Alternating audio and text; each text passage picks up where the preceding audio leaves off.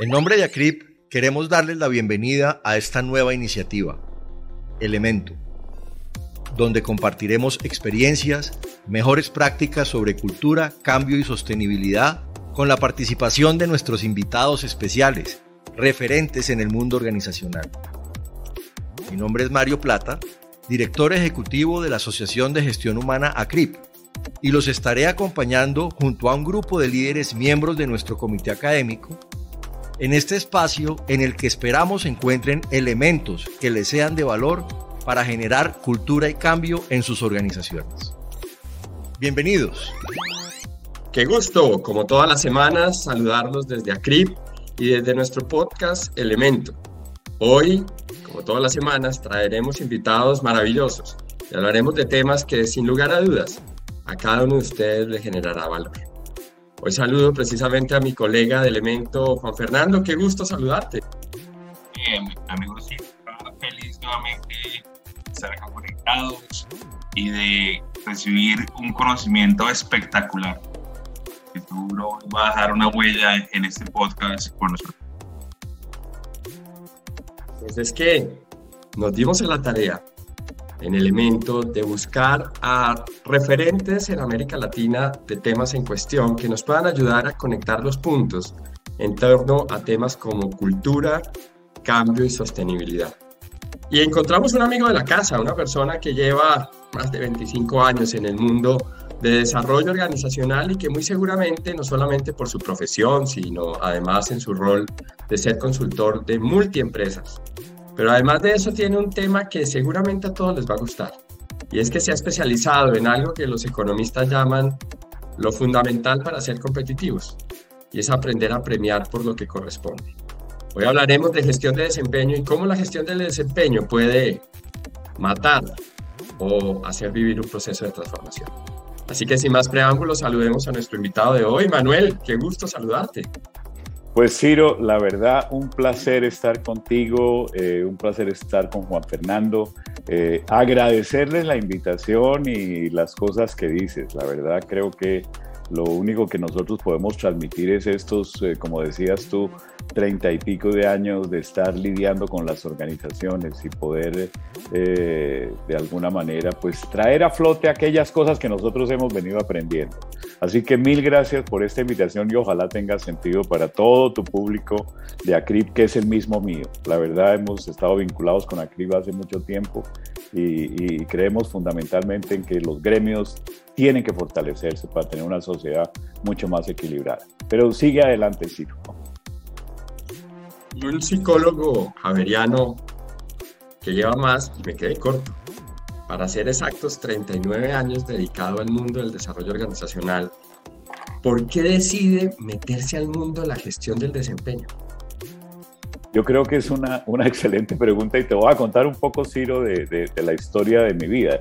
Yo soy un hombre de talento humano, es decir, me, me formé como psicólogo, inmediatamente entramos al mundo de las organizaciones, empecé mi carrera con algunas entidades del Estado, Ministerio de Hacienda, después en el ICEL, y, terminé en bancos. Y, y, de alguna manera al terminar en bancos con toda la crisis de 1983, donde tal vez ninguno de ustedes había nacido todavía, ¿no? Eh, eh, decido, decido de alguna manera retirarme y meterme en el mundo organizacional. Y empieza uno, Ciro, a sentir que el, discurso de talento humano es un discurso que, que, es difícil que cale en la mentalidad de los, eh, de, los número uno. ¿No? de la organización. Ellos se fascinan con los Excel, ellos se fascinan con los balances, ellos se fascinan con los estados de pérdidas y ganancias, ellos se fascinan con todas estas cosas, pero no con el, con el área de talento humano. Entonces es así que, que yo resuelvo hacer un MBA para juntarme con ellos y poder entender, Ciro y, Juanfer, qué es, qué, qué, cuáles son sus preocupaciones. Y creo que encontramos una cosa maravillosa. Fue un MBA que me costó muchísimo trabajo por temas, digamos, los financieros y temas de logística y temas de otros, de otros del mundo empresarial al cual no estábamos acostumbrados. Pero el desempeño se convierte para nosotros, Ciro, en el, en el, en el eje central. Es decir, ¿qué es lo que estamos buscando todos? Eh, que el desempeño realmente eh, sea superior día a día que el desempeño de alguna manera haga lucir la organización. Y quisiera conectarte con desempeño con una palabra que me has mencionado que tiene que ver con sostenibilidad. Lo que nosotros aspiramos es a que las organizaciones perduren. Eh, tú no te imaginas la mortandad de organizaciones que hay. A través de las cámaras de comercio lo vemos permanentemente, ¿no? Pero, pero es un tema que, que es una responsabilidad, yo te diría, de país que nosotros tengamos organizaciones fuertes, organizaciones sólidas, organizaciones con capacidad gerencial. Eh, y el desempeño de alguna manera es para nosotros, Ciro, como ese punto de unión. Eh, ese es como mi, mi, mi, comentario ante tu pregunta. Fernando, cuando nos damos a la tarea en Elemento de traer a uno de los expertos en América Latina en gestión de desempeño y solo tenemos 15 minutos para aprovecharlo. ¿Por dónde arrancamos, Juan Fernando? Yo, me quiero meter en un tema que no, no, no, yo quisiera irme como a la parte más básica. Eh, Manuel, ¿qué es desempeño para ti? ¿Y por qué es tan importante en las compañías el desempeño? me encanta la pregunta, me encanta la pregunta, Juanfer, porque para nosotros hay un link muy fuerte con el tema de indicadores. Esto puede llamar la atención a la gente de talento humano. Nosotros cuando hablamos de desempeño, estamos hablando de indicadores de la organización, de referentes, estamos hablando de, de mirarse a sí mismo y ver en qué nivel estoy porque la única manera que podemos nosotros decir que el desempeño fue superior o el desempeño fue mejor es cuando nosotros lo podemos medir, Juanfe. De lo contrario, no es posible. Y yo creo que, digámoslo, en este momento hemos tenido como un regalo, por decírtelo así, de la analítica en, en gestión de talento humano que nos, que nos, nos pone, digámoslo, de frente eh, la capacidad de manejar los números, la capacidad de manejar las razones, de la capacidad de manejar porcentajes, de la capacidad de manejar una cantidad de elementos que se unen sistemáticamente a los resultados que típicamente hemos visto en las organizaciones, eh, como puede ser la Evita. Para nosotros desempeño es superar los indicadores que tenemos. Voy a hacerte una pregunta difícil. En, el Elemento nos gusta polemizar, nos gusta eh, tener pesos y contrapesos.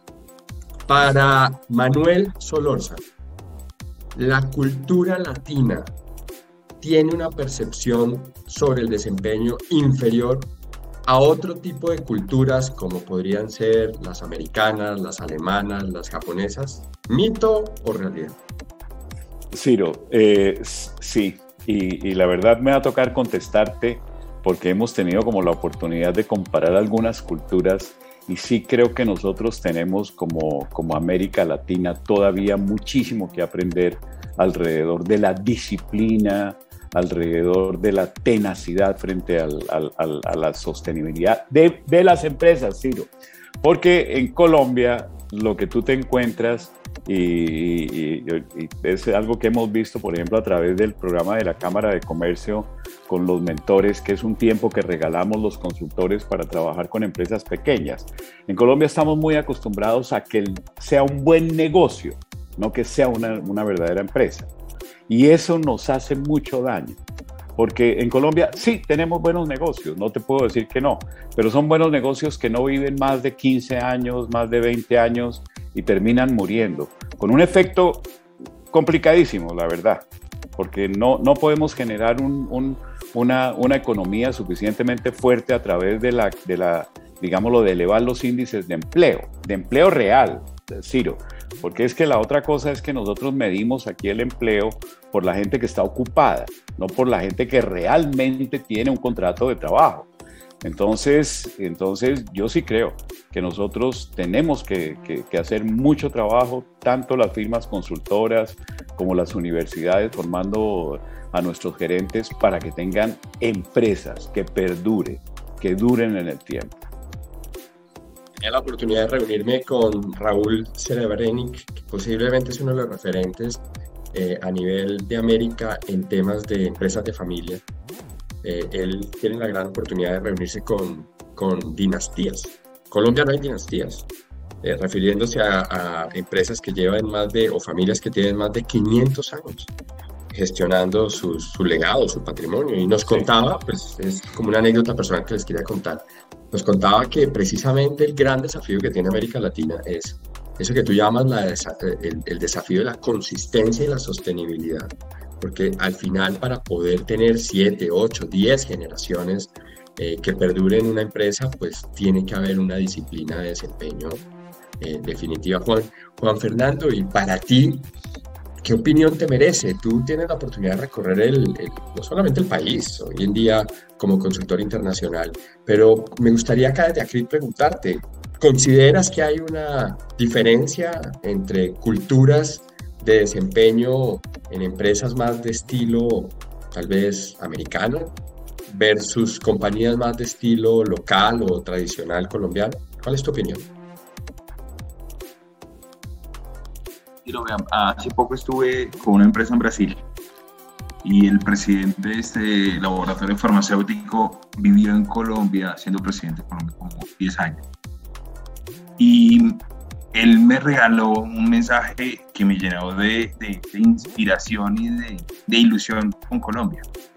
Él me decía que los colombianos no sabíamos lo que teníamos entre manos la tenacidad colombiana, el empuje colombiano, la inteligencia, la creatividad colombiana hacen una gran diferencia en Latinoamérica y en el mundo. El reto que tenemos es ponernos un poco más de disciplina y ponernos un poco más de creernos el cuento. Es lo que me decía el, presidente de este laboratorio, me decía, ustedes son realmente una gran potencia con su talento y ahí es donde yo creo que debemos trabajar, en creernos el cuento y meterle esa disciplina a todo lo que hacemos, porque pues tenemos un, un gajo, un gajo grande de, de, indisciplina en todo lo que hacemos. No somos constantes. Si fuéramos más constantes, tendríamos grandes resultados todos los días. Entonces, yo creo que ahí es donde me quiero quedar, en creer en que Colombia sí es una potencia en eso efectivamente creo que sumando los puntos, pero no perdamos la posibilidad de preguntarle al experto. Si yo escuchando este podcast dijera, quiero ser el número dos, porque el número uno es Manuel Solórzano, pero si quiero ser el número dos en gestión de desempeño en América Latina, ¿por dónde arranco a estudiar? ¿Cuál es ese ABC? ¿Cuáles son esos libros que Manuel consulta? ¿Cuáles son esos podcasts? ¿Cuáles son esos referentes a nivel mundial? ¿Cómo un experto en gestión de desempeño se vuelve experto en gestión de desempeño? Ve, Ciro, me haces una pregunta muy, muy, muy simpática. La verdad, podría mencionarte cosas que son icónicas para nosotros en ODI, como es el libro de, de Laszlo Book de, de, de Google. Ese, ese, libro para nosotros se convirtió en un momento determinado como cuando tú lees una cosa que te revela una cantidad de, de, fenómenos, más las cosas que hace Google con su proyecto Aristóteles o con su proyecto Oxígeno, que es que tienen la capacidad, Ciro, de investigar, tienen la capacidad de, de meter la estadística sofisticada y entender cuáles son los fenómenos organizacionales que están allí. Entonces, si tú me preguntas, para nosotros allí es donde encontramos, digámoslo, eh, elementos muy claves. Y ese, ese, ese proyecto Oxígeno Ciro es muy simpático y quisiera mencionarlo aquí porque la conclusión a la cual llegan ellos, la primera pregunta que se hacen es si son necesarios los líderes. Y la segunda, pues si son necesarios, cuáles son las características. Y la verdad, llegan a unas cosas de un nivel de, de simplicidad y de sencillez que es realmente sorprendente. Y yo creo que es ahí donde tenemos nosotros que estar. Yo me separo un poquito de tanta sofisticación alrededor de los temas de liderazgo para hablar de cosas relativamente simples la capacidad de conectarse con el otro, la capacidad de entender que tienes frente a ti seres humanos. Pero esa es una parte, digámoslo, de lo que, de lo que ha sido icónico para nosotros. Pero la otra te, te va a llamar la atención. Eh, nos dimos a la tarea de investigar las diferentes culturas, como le pasó a, Juan Fernando Ritica con esta cultura brasilera. Y nosotros empezamos a encontrar que en los nórdicos y en los escandinavos hay un elemento de disciplina y de precisión y de, tenacidad frente a las cosas que tienen que hacer y, de, de, alguna manera de respeto a su, a su misma gente. Y eso nos inspiró muchísimo también. Es como, como esa, toda esa tradición nórdica en donde, por ejemplo, eh, la mujer es igual que el hombre. Y uno se sorprende pues de, estas cosas. Tiene la misma capacidad de trabajo, es respetada totalmente, ¿no? El énfasis sobre la lectura, Ciro, tú no te imaginas, eh, digamos, las diferencias entre lo que lee un, nerd, un nórdico y lo que lee pues un, un latinoamericano. estamos todavía muy lejos. Entonces es allí donde nos hemos inspirado para los temas de desempeño, decir, oiga, sí hay cosas que podemos hacer maravillosas en, eso. Uno, generar una gerencia cercana, una gerencia, digámoslo, sencilla, vinculada con su gente. Y la otra, tal vez, para repetir lo que dice Juanfer, disciplina. Para nosotros, inclusive en el modelo de ODI, las, lo que llamamos las, como estas competencias fundamentales, le llamamos disciplinas porque hay que estar día a día, día a día, haciendo las cosas, las cosas sencillas que hay que hacer. Ese es como, como para darte una, una respuesta a tu pregunta. Para, para mí es maravilloso que hayas tocado el proyecto Aristóteles y el proyecto Oxígeno. El proyecto Aristóteles simplemente como para complementar, más de 180 equipos de Google fueron investigados tratando de llegar a la respuesta de cuál es el elemento fundamental que hace un equipo de alto desempeño. La respuesta es simple y contundente, generar zonas seguras. Pero de eso hablaremos en un próximo capítulo. Manuel, te invito y invito a todos nuestros oyentes a participar precisamente en nuestro evento el 7, 8 y 9 de septiembre en Barranquilla. Vamos a tener la oportunidad de compartir con grandes amigos y alrededor de cuatro grandes dimensiones sobre reinventarse las organizaciones y el mundo del trabajo. Y precisamente te quiero hacer una pregunta, o más bien dos preguntas asociadas a reinventarnos el mundo del desempeño. Si pudiéramos aprender de, de ti hoy práctico, dime por favor dos cosas que hay que hacer mañana a partir o a partir del próximo lunes, dos cosas que hay que hacer en gestión de desempeño para reforzar cultura eh, de, emprendimiento y cultura del éxito o cualquier definición de cultura que tengan nuestros, nuestros oyentes. Dos temas que haya que hacer en gestión de desempeño y dos cosas que hay que dejar de hacer. ¿Qué diría Manuel? Oye, bien, bien, bien eh, difícil la pregunta, pero voy a tratar de, apenas la estabas formulando, decirme, bueno, cuáles serían esas dos cosas fundamentales dentro del modelo que nosotros manejamos. Y, creo que me, voy a coger a una que dijiste tú ahorita, la generación de espacios emocionales seguros. Ese para nosotros es un tema crucial, mira, crucial. Y lo hemos visto, digámoslo, en la práctica los gerentes que tienen buena inteligencia emocional, los gerentes que tienen mucha madurez en, su propia existencia, en su propia vida, absorben las cosas que nosotros decimos con una velocidad impresionante. Pero aquellos que tienen dificultades personales, aquellos que tienen poca inteligencia emocional, tú no te imaginas la lucha que tenemos que hacer para elevarlos y para que entiendan la dinámica que está. Porque esto es relaciones, eh, Ciro. Esto es, Juanfer, esto es, esto es eh, la, capacidad de conectar con el otro, de inspirarlo, de, vincularlo a ese proyecto fundamental que es nuestras organizaciones y nuestro negocio. ¿ok? Entonces yo te diría que esa es una. La otra te, va a llamar la atención, pero también la hemos encontrado crucial. Aquí en, en muchas de nuestras organizaciones hay una profunda dificultad para el establecimiento de objetivos. Es no te imaginas lo que nos encontramos.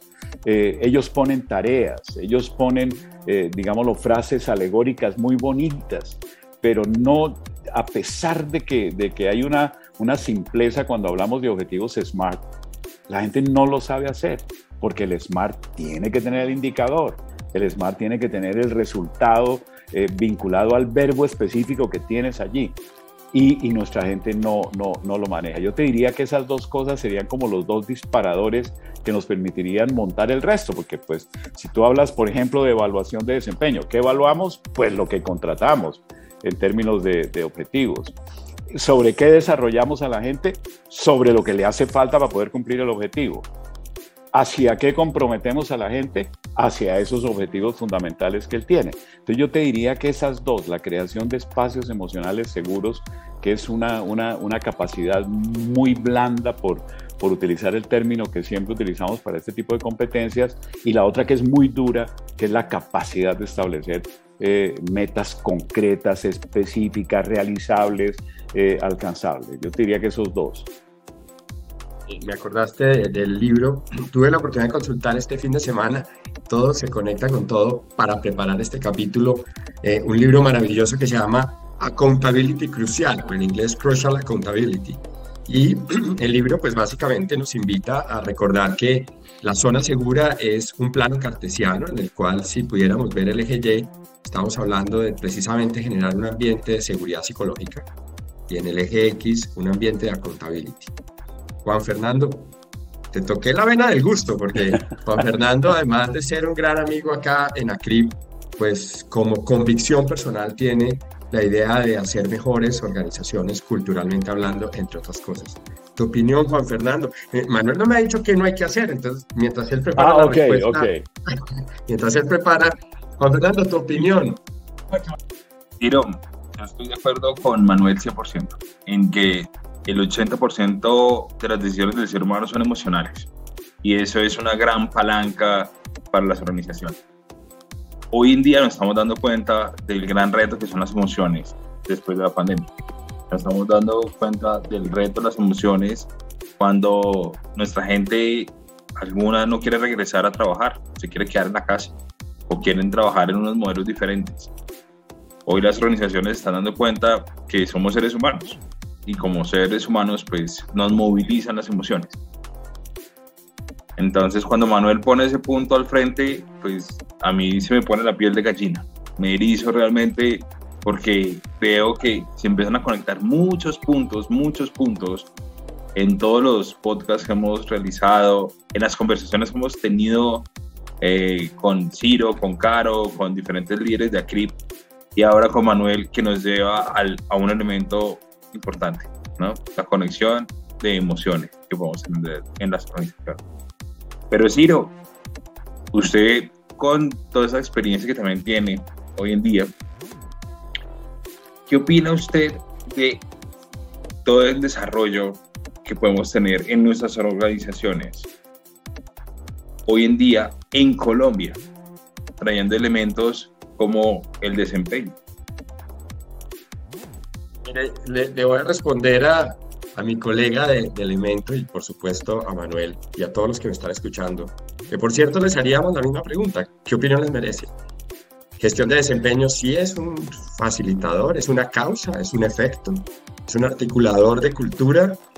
Yo creo que Skinner nos dio la respuesta hace muchos años y soy un convencido, como no soy psicólogo, con el respeto de Manuel y muchos oyentes, pues tal vez no tengo el dilema de si estoy hablando de psicodinámica o de conductismo no, no tengo ninguna, ningún momento de mi vida he pasado por ese dilema.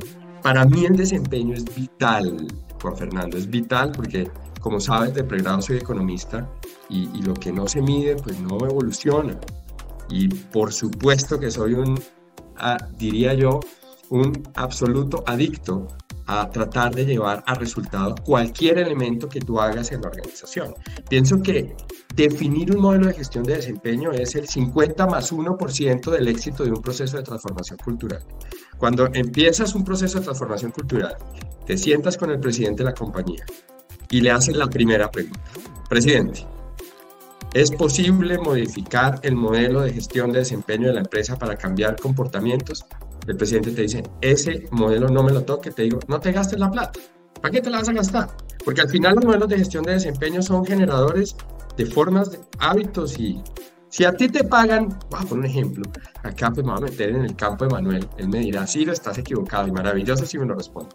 Pero si yo le digo a la gente hoy que le va a pagar un porcentaje más por hacer o no hacer algún comportamiento, nos metemos en un campo complejo, pero al final los seres humanos conectamos la manera como nos comportamos en la manera como nos premian.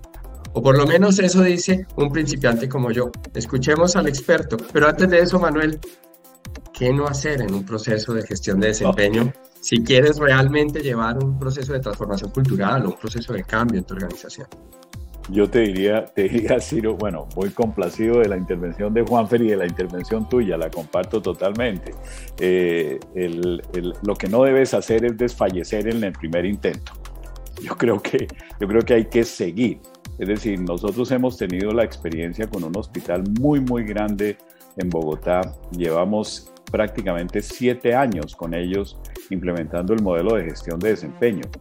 Y lo iniciaron tranquilamente. Y, te quiero decir cosas como tan simples como las, evaluaciones que, que, hagamos los dos primeros años, simplemente las vamos a tener como, como una estadística, como un entrenamiento, mientras todos nuestros líderes desarrollan capacidad para hacer evaluaciones objetivas, serias, mientras nuestros líderes desarrollan la capacidad para establecer objetivos muy claros de desempeño, eh, eh, este tipo de cosas. Entonces, te diría yo que, no puedes desfallecer, no puedes pretender que al año tengas montado un sistema ya con, eh, con cuadros como Ninebox para la sucesión y la medición de potenciales y cosas de que a veces es, es, muy acelerado, en mi opinión, ¿no? Muchas veces nos han llamado clientes a decirnos, tú me puedes montar el Ninebox, le digo, ¿tienes tu sistema de gestión de desempeño suficientemente sólido? No lo tiene. Entonces, ¿cómo vas a hacer una cosa como esta? Entonces yo te diría esa disciplina, realmente creo que se conecta mucho con lo otro. Y tal vez, tal vez volviéndome al, al, al qué no hacer, tiene que ver con, con, eh, con, olvídate de esos, de esos mandatos que entendimos, eh, digámoslo, sobre gerencia. Y te voy a decir uno que nos afecta muchísimo. Aquí vinimos a trabajar, no a ser amigos. Ese, ese, para mí es, es como, pucha, estamos lejos todavía contigo. ¿No? Porque a tu gente vas a tener que quererla, vas a tener que admirarla, vas a tener que valorarla, vas a tener que darte cuenta de, lo que tienes allí. Ese, ese mensaje que le envía el, el, consultor este brasilero a, a Juan Pérez es muy claro. Nosotros tenemos en nuestro haber una cantidad de gente muy buena. Es decir, el, colombiano es un trabajador fundamentalmente, sí. Eso, yo que he viajado por, por, América Latina, por Centroamérica, dictando, los colombianos trabajan, y son reconocidos en el planeta entero por camelladores, pues. Y si te vas para Europa es igual, de tal manera que allí hay un potencial muy grande para tener empresas suficientemente sólidas. Pero no sé si contesté tu pregunta, creo que me queda algo. Aquí, no, yo acá voy anotando lo que sí, lo que no. Además, porque en el elemento de ACRIP nos interesa generar criterio no nos interesan los absolutismos. Está tu punto de vista, el mío y la verdad. Y por lo tanto, ese es precisamente el elemento fundamental, que el criterio de cada uno de nuestros oyentes se vaya formando. Yo quisiera invitar a, mis dos colegas, a Juan Fernando y a, y a Manuel, a una penúltima pregunta en este capítulo de gestión de desempeño, cultura, cambio y sostenibilidad. Y la pregunta me surge porque precisamente viendo el modelo de las cinco disciplinas de desempeño que plantea nuestro invitado de hoy, que es un modelo bastante reconocido, que se ha implementado en múltiples organizaciones, la verdad que cuando tuve la oportunidad de estudiarlo, de entenderlo, pues me parece que tiene una lógica entre mezclar desempeño, desarrollo, potenciales, eh, mm, digamos, generar esa cultura de disciplina para, para darle cadencia a todo este proceso. Yo quisiera una penúltima pregunta y quiero arrancar por, por Juan Fernando. Juan Fernando, en la medida que tú avanzas conociendo y conociendo organizaciones, ¿cuánto crees tú? ¿Cuál es un porcentaje? Vamos a tratar de hacerlo como un porcentaje. ¿Cuánto porcentaje para Juan Fernando en términos de desempeño tiene que ver en la parte de objetivos de negocio y cuánto porcentaje le darías a habilidades de liderazgo, por ejemplo. 50-50 eh, o 70 negocio, 30 habilidades, y ahí estamos con el experto a ver qué nos, qué nos responde. Bueno, vos también primero. Claro, para dejarme mal, con el experto acá al frente, ¿no?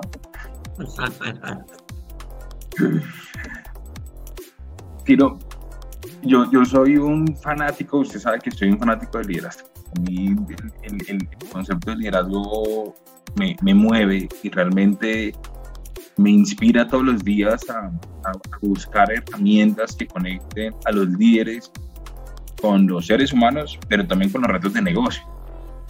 Em, pero cuando me pone esa pregunta, yo diría que es como un 50-50, porque desarrollar habilidades en las organizaciones para, para desempeño, pero también desarrollar habilidades de liderazgo son fundamentales.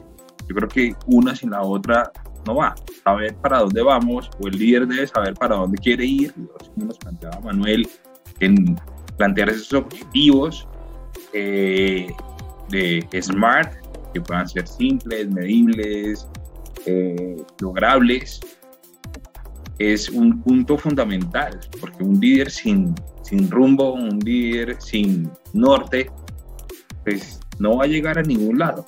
Entonces yo creo que la unión entre las dos, el líder empujando, haciendo que las cosas pasen, ayudando a su equipo a realizar las cosas, ayudando a su equipo a ser mejores seres humanos, a que cumplan sus mismos objetivos, a que logren las cosas, a dar esa sensación de logro en las organizaciones es fundamental. Pero poniéndonos unas, unos objetivos claros para saber ese barco a dónde debe llegar, yo creo que es un 50-50. Eh, tienes, Emanuel, tengo que confesarte que le hice la pregunta primero a nuestro colega Juan Fernando, porque él es un defensor acérrimo de, de estos temas y me gusta su posición. Pero te la voy a poner más difícil, pues que a los expertos hay que hacerles preguntas difíciles, o si no, entonces no puede ser 50-50. No me puede responder 50-50. ¿Cuánto liderazgo? ¿Cuánto a objetivos de desempeño, SMART y tal? ¿Cuál sería la fórmula de Manuel Solórzano? Mira, eh, eh, se, me, se, me, vino una imagen a la cabeza cuando oí hablar a, a Juanpe porque comparto con él mucho de esto, pero yo tenía en la cabeza como cuando tú tienes, tienes que lograr ese color particular, ¿ok? Entonces piensa en que tienes dos botes, uno de, de, de, pintura blanca y uno de pintura negra. Y para tu organización hay una cantidad de grises que tu organización es la que requiere, ¿ok? Es decir, los dos elementos tienen que estar presentes, pero tal vez en una organización necesitamos mucho más oscuro el gris y en otra organización necesitamos mucho más claro este gris, ¿ok? Por su historia, por sus características, por lo que sea. Eso es lo que nosotros nos hemos encontrado en que en realidad nuestro modelo lo tenemos que acomodar a cada organización. Es casi como inventarnos cada vez que llegamos a una organización cuánto de esto vamos a dar y cuánto no vamos a dar.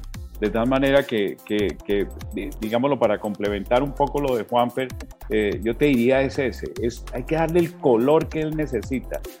Tenemos organizaciones muy poderosas, con líderes muy muy amables, muy, muy con capacidad de conectar, pero no tan claros en términos de, de lo que se tiene que lograr o con grandes deficiencias. Mira, te voy a dar un ejemplo.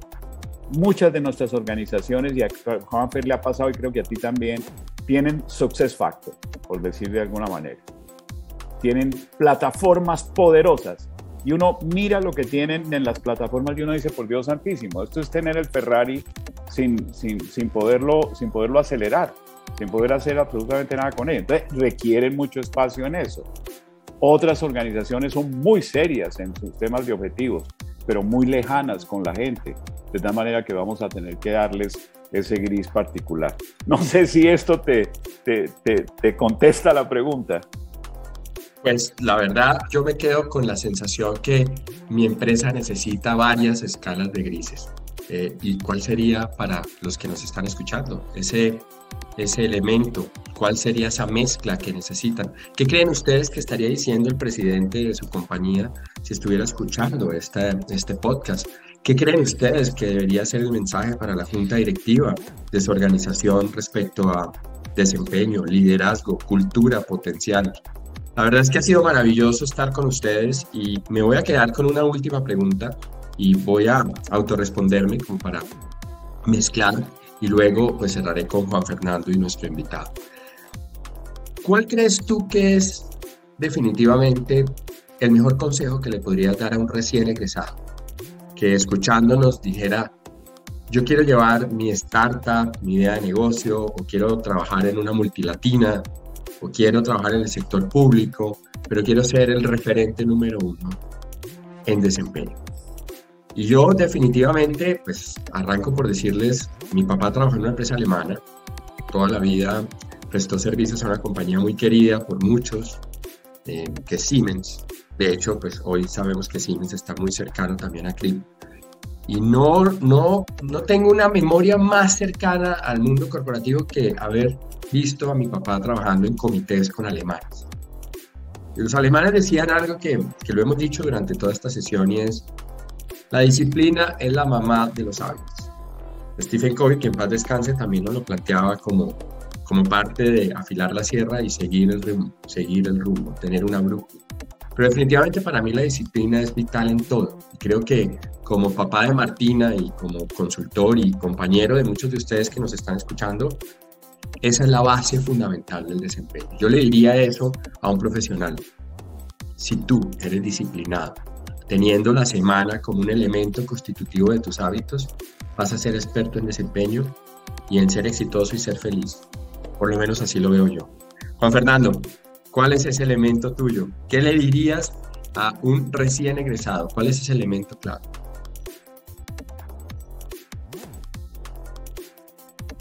Ciro, yo estaba escuchando ahorita a Manuel y lo estaba escuchando usted.